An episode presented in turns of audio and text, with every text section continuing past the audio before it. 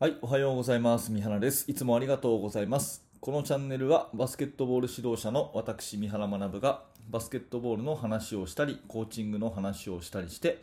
一日一つあなたのお役に立つ情報をお届けしているチャンネルです。えー今日は3月22日月曜日ですね。また新しい週が始まります。もうすっかりね、えー暖かくなってきました。えー東京は昨日はすっごい風と雨で、うん、私もね、ちょっと外出してたんですけれども、びしょびしょになっちゃいましたけれども、まあ今日は天気がいいんですかね。えー今日も元気にやっていきたいと思います。はい、えー今日のテーマはですね、強いチームに接戦で勝つ方法ということで、もうすごい壮大なタイトルですよね。このタイトルだけ、えーきあの見てね、おっと思ってこう、思わず、あの再生ボタンを押していただいた方もいるかと思うんですが、まあ、あの今日の話の結論としては、うん、相手チームをスカウティングすることと、ね、強いチームに接戦で勝つ方法があるとすれば、相手チームにスカウティング、相手チームのことをスカウティングする、もう分析をするということが絶対欠かせないなっていう話です。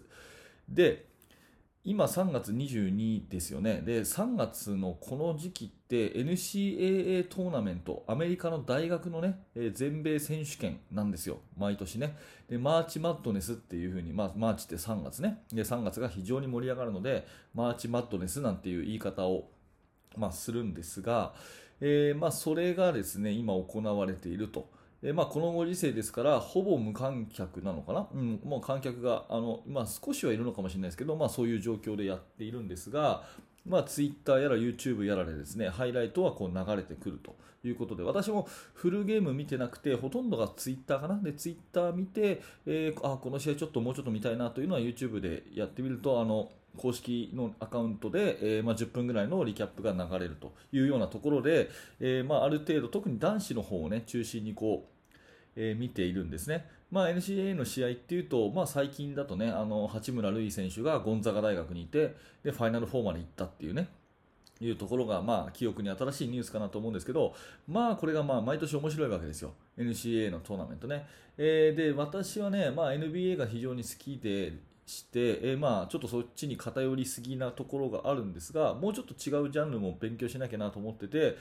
ヨーロッパのバスケットとかね、うん、あとアジアのバスケットとかね、まあ、やっぱり特徴がその地域によって違うんで、面白いなと思って、えーいろいろ勉強しなきゃなと思っているんですが、この NCAA トーナメントはね、うん、やっぱり毎年こうそれなりに見てるんですね。で何が面白いかっていうと、やっぱり一発勝負であるというところが、えー最大の魅力です。NBA のプレーオフとかだと、まあ、野球、日本のね、野球のプロ野球の日本シリーズと同じように、あの4試合先に勝ったら勝ちでしょ？だから1試合目負けても、その後こう巻き返しができるんですよ。まあ、その面白さもあるんだけど、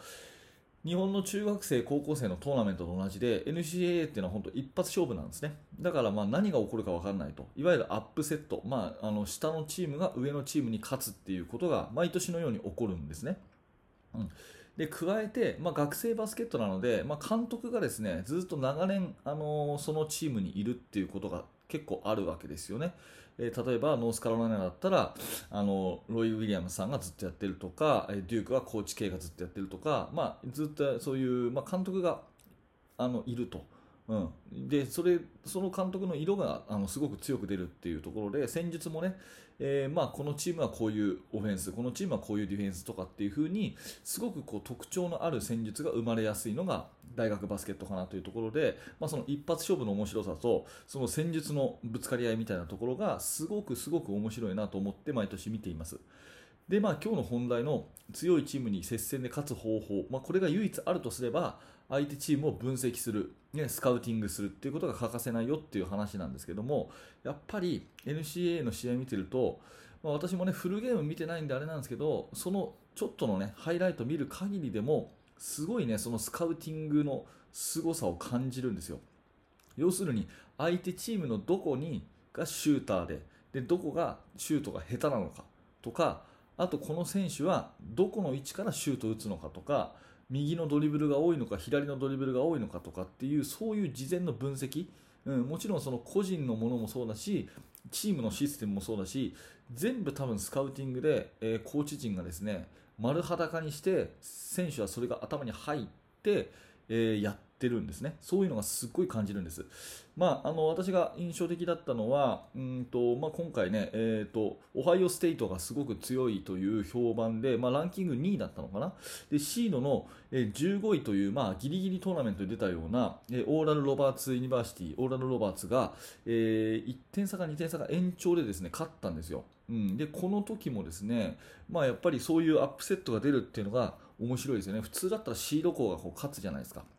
上位校が勝つけど、そのランキングがね、シーズンで下だったけど、一発勝負でこうひっくり返しちゃうっていうところがあったりするのも、これは多分スカウティングによるものが大きいんだと思います。あとね、えーと、シラキュース大学っていうところ、まあ、これ何度も全米優勝してる名門校ですけれども、ここは伝統的にゾーンディフェンスをやるんですね。うん、私の記憶だと毎年3-2ゾーンやってるんじゃないかなっていう印象があります。まあ、シラキュースの有名な卒業生っていうとあのカーメラ・アンソニーとかがそうですね。で、シラキュースの3-2ゾーンなんですけど、あのその時その時によってね、結構ゾーンの形が変わるんですよ。ゾーンディフェンスなのに。わかりますかね、これ。えー、ゾーンディフェンスなのに、形が結構変わるんですね。で、これは多分ね、スカウティングによるもので、あいつのところはシュート入んないからほっとこうとか、ここは絶対にシュート入っちゃうから持たせないようにしようとかね、えー、相手の何番の選手は右45度から打つことが多いからそこは思いっきり出ようとか多分そういうのがね、えー、試合ごとに徹底されているしシーズンごとにね、えー、微調整も加わってるしとにかくその分析して戦術をこう分析して伝えるっていうところがすごいねそういう一発勝負では大事じゃないかなっていうふうに思います。で、まあ、私は高校生の指導がメインなんですが高校とか中学とかって数が多いから対戦相手のもうそのスカウティングができないことはよくありますよね。当然その初見初見っていうかもうもう全く分からないけどとりあえずいきなり当たるっていうこともあるじゃないですか。だからまあ分からないんですけどもできるだけそれでもですね情報収集をして相手の特徴をまあ読んでね、うんあの、まあ、シュートが入るか入らないか、それからドリブルが右が多いか左が多いか、これだけでも随分違うと思うんですが、まあ、そういうところをですね考えて、えー、試合に臨むっていうのはすごい大事かなというふうに思います。まあ、極論ね、相手チームと最初の対戦だとしても、その前の試合の前の、え、ハーフタイムにシューティングとかはアップでコートでアップするでしょ。その時にやっぱり注意深く見ておいて、あ、この子のシュートはありそうだなとか。ね、あこの子はこんな癖がありそうだなとかっていうところが見抜けるぐらいのことはやっぱりコーチとしてやっておくべきかなというふうには、まあ、常々思うし NCA のトーナメント見ると絶対強いチームにねこう一発勝つと。ね、10回やったら1回しか勝てないかもしれないけどその1回目をねその最初の対戦に持ってくるっていうそういう努力っていうのはやっぱりスカウティングじゃないかなというふうに思います。えー、まあ、自分のチームを、まあ、あのスカウティングして、ね、自分のチームのことを分析して自分のチームをこう高めていくっていうことと同時にですねやっぱり相手チームの特徴をしっかり捉えてでそれを消すということをやっていくっていうのが、まあ、すごくすごく接戦に勝つには大事なことかなというふうに NCAA のトーナメントを見て思いました。えー、まあね、NCAA のトーナメントあんまり、あのー馴染みがない方もね、えー、まあ、例えば私のツイッターとかをフォローしていただけると、えー、まあ、そういう情報をリツイートしたりするので、ちょっとあの見見ていただけるかなと思いますので、えー、ぜひね、あの今非常に面白い時期なので、え NCAA のトーナメント、マーチマットネス見てみてくださいということで、え今日は強いチームに接戦で勝つ方法、多分スカウティングの影響がものすごく大きいよというそんなお話です。はい、えー、ありがとうございました、えー、このチャンネルはいつもこんな感じでバスケットボールの話とかですね、あとコーチングの話とか、えー、そういったものを、えー、10分ほどの番組でお届けしております。ちょっとでも面白かった、役に立ったということであればですね、ぜひ高評価のボタン、そしてチャンネルのフォローをよろしくお願いします。えー、そして現在ですね、バスケットボールの指導者の方向けに無料のメルマガ講座というものをやっております。えー、こちらですね、登録していただくと、まず1通目でですね、えー、特典教材、練習メニューの作り方という動画教材の方をプレゼントしていまして、えその後は2日に一遍ですね、私の方からチーム作りについての